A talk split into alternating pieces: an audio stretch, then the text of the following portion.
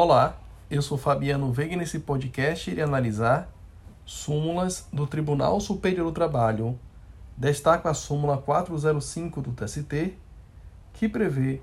que, em face do que dispõe a MP 1984 de 2000 e o artigo 969 do CPC de 2015, é cabível o pedido de tutela provisória formulado na petição inicial de ação rescisória ou na fase recursal,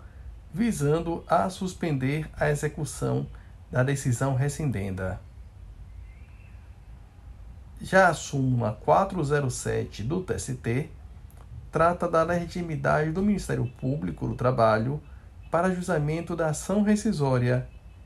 e prevê que a legitimidade de causa do Ministério Público para propor ação rescisória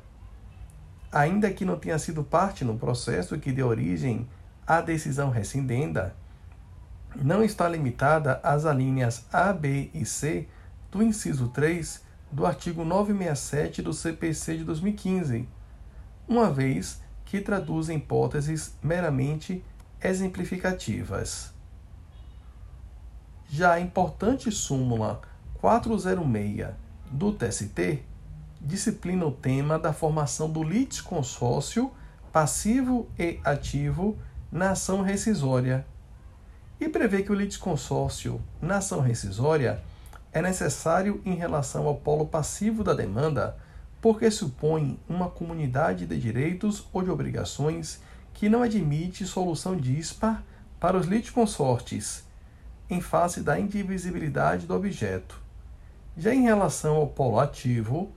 o litisconsórcio é facultativo, uma vez que a aglutinação de autores se faz por conveniência e não pela necessidade decorrente da natureza do litígio,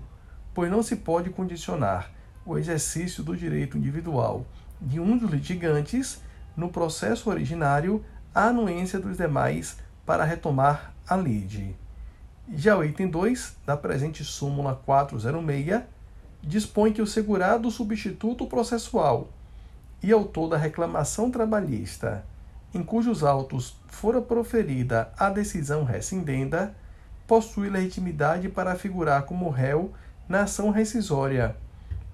sendo descabida a exigência de citação de todos os empregados substituídos, porquanto inexistente litisconsórcio passivo necessário. A súmula 414 do TST trata da possibilidade de impetração de mandada de segurança em face da decisão que concede uma tutela provisória, indicando a possibilidade e cabimento do mandado de segurança conforme o momento da concessão ou indeferimento da referida tutela provisória. O item 1 prevê a tutela provisória concedida na sentença não comporta impugnação pela via do mandado de segurança, por ser impugnável mediante recurso ordinário. É admissível a obtenção de efeito suspensivo ao recurso ordinário mediante requerimento dirigido ao tribunal, ao relator ou ao presidente ou ao vice-presidente do tribunal recorrido por aplicação subsidiária ao processo do trabalho do artigo 1029, parágrafo 5 do CPC de 2015. 2. No caso de a tutela provisória haver sido concedida ou indeferida antes da sentença, cabe mandar de segurança em face da inexistência de recurso próprio. O 3 dispõe que a superveniência da sentença nos autos originários faz perder o objeto do mandado de segurança que impugnava a concessão ou o indeferimento da tutela provisória. Por fim,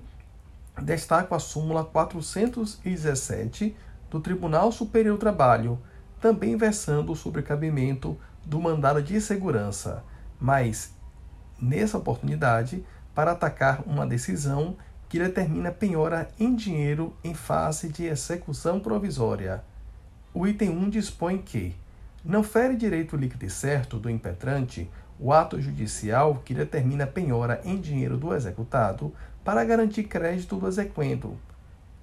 pois é prioritária e obedece à gradação prevista no artigo 835 do CPC de 2015. Já o item 2 dispõe que, havendo discordância do credor em execução definitiva, não tenham executado direito líquido e certo a que os valores penhorados em dinheiro fiquem depositados no próprio banco, ainda que atenda aos requisitos do artigo 840, inciso 1 do CPC de 2015.